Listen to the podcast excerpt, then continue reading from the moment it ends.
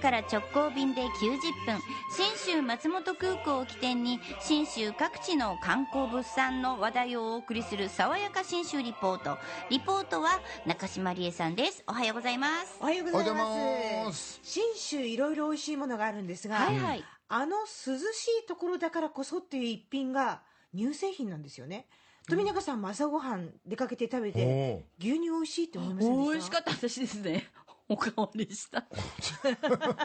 まあまあまあ。だって本当に美味しいんだもん。そんな恥ずかしがることじゃないですけどね牛乳をおかわりすることは、うん、美味しかったらねそれはしちゃいますよね、うん、もうそんな気持ちになる、いろんなまあ牧場もあるんですけど、今日は私の一押しの場所をご紹介しようと思います、はい。あの松本市アルプス山岳橋って言って北アルプスの一番南端のエリアなんですが、はい。本当にお山に囲まれたいいところなんですけどね、うん。その中松本市の長川というところに香川清水牧場という牧場がありましてへここではですね牛を育て、はい。羊を育て、えうん。もちろん牛乳ヨーグルト、チーズを作って。る、おーチーズも美味しかったよ。ワインに合う。チーズもね。ねうん。そんなここのねまたこの清水牧場のチーズスペシャルなんですけども、まあ、とにかくどんな思いで作ってるのか、まあ、標高がね1400メートルのところに牧場のこうお店があるんですけどねご主人の清水さんにズバリここでっていうふうに聞きました。ここでできるチーズしか作らないですからここで飼える牛、でそれからできるチーズしか作らないもう少しどういうことなのか詳しく聞きます、どこでしか作らないぞここでしかの牛だぞっていうのあのねここねブラウンスイス牛っていう牛を育ててるんです、はいはいはいはい。ああ。さらに聞きました。山を守る？その山を守りその地域を守るっていうのには適した牛がいるわけですよでここは山岳系 1400m 以上ですからね。放牧地の一番高いところはもう1800近くありますからそういうところで平気でもそもそ歩ける牛がブラウンスイスなんですよ。でその牛がうちはブラウンスイスを飼ってそのあの間をもそもそ歩きながら短い草でも食べてしっかり乳を出してくれる。でしっかりって言ってもね今の日本でいうホルスタインなんかよりははるかに少ないですけど、それでもまあ地味豊かな大地をしっかり食らい込んだあの牛自体から出したミルクいやその標高1500メートル1400メートルで大丈夫ない牛なんだとか思ってたら、確かにそうですよね。結構ねあの、北海道だ岩手でもたくさん乳牛って育てられてるんで、寒さには比較的強いんですよね、暑さが大敵なんですよね確か、おーはブラウンスイスってでも確かにスイス行った時めっちゃいました。あのカウベルつけてるね、うん。カーベルはどこのでもつけられるかもしれない。えーそうですか茶茶色茶色っぽいね全身茶色そうそう。でねあの本当にこう斜面にうん。牛がぶわーっと離されてるんですよ。は放牧って放感じ。牧なんです。でまあ東京ドームの個数で言ったら13個分ぐらいかなっていう広さで。軽く言うけど。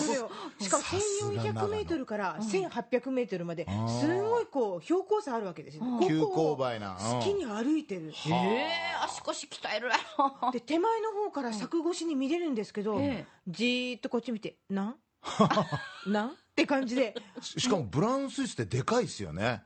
あんなでかいのにそんな急勾配歩けるってやっぱね。あそうなんだ。足腰相当いいんすよね。その牛の向こうに羊たちがもごもごもごって集まってて、うわーもうね、いいなそこで立ってるだけで一人アルプスの少女入ってなわけですよ。確かに。えもしかしてその羊もうん。ミルクとか？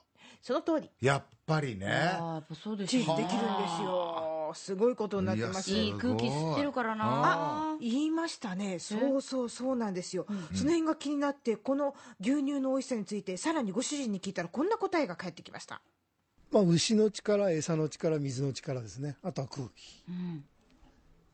うんもうこの空気によってあのなその菌の生息が変わってきちゃいますからね。なるほど。はそうあすごい。全てはこの土地があってこの牛ちゃんや羊がいて出来上がるっていう必然性なんですよね。地産地消だね。本本当にで実際にいただくとですねすごい美味しいだけじゃなくこう乳成分が高いのに、うん。すっきりこう抜けた感じがあるっていうんでしょうか、んんそうそう牛乳もそうでした。そう多分ね今日信州の美味しさだから空気がっていうのはこの辺なのかなと私も思ったんですが、この清水牧場のチーズ熟成タイプだとその10ヶ月熟成する硬いタイプのバッカスとかですね、あと山のチーズとか森のチーズっていうウォッシュタイプがあったり、あとフレッシュタイプでいうとプティニュアージュっていう名前なんですけど本当にね、お豆腐みたいなんですへプルッと食べてあのこう崩れる瞬間もお豆腐なんですけど 口に入れてもお豆腐状態。でもなんかチーズのどこかしらチーズの雰囲気がふわーっと上がるもうねうわこれはね体験したことないわみたいなチーズ体験がたくさん待ってるんですがしかもね聞いたんです。清水牧場のチーズ、季節によって味が違うと。原因はこうだとおっしゃいます。春はねやっぱりあの乾燥乾いた草から作るあのミルクのチーズですからちょっと淡い感じがするけれども5月からは放牧しますんでね。で青草をもこもこ食べてきますんでそうするとそういう風味になりますね。秋はやっぱりこう枯れ葉系ですか？標高が高いとね意外と枯れないんですよ。草がフレッシュな味はまだ秋も続く。続きますね。冬のはやっぱりそのなんだろう一度乾燥させたやつだから割とまたこうん淡い感じうの。またああいうのにもええええ。へえすごい。季節で味が違うって納得。考えたこともなかいやったですね。確かに。だから奥さんがチーズにも旬があるんですよっておっしゃる。へえ。どこが旬かはまた絶妙なところですよね。好みはあるんです例えばそのうん10ヶ月熟成するバッカスっていうタイプでいうと、去年の5月から10月の放牧期間のお乳を取って、ん作って熟成させた10ヶ月後まさに今4月から7月の間が旬というふうに設定になる。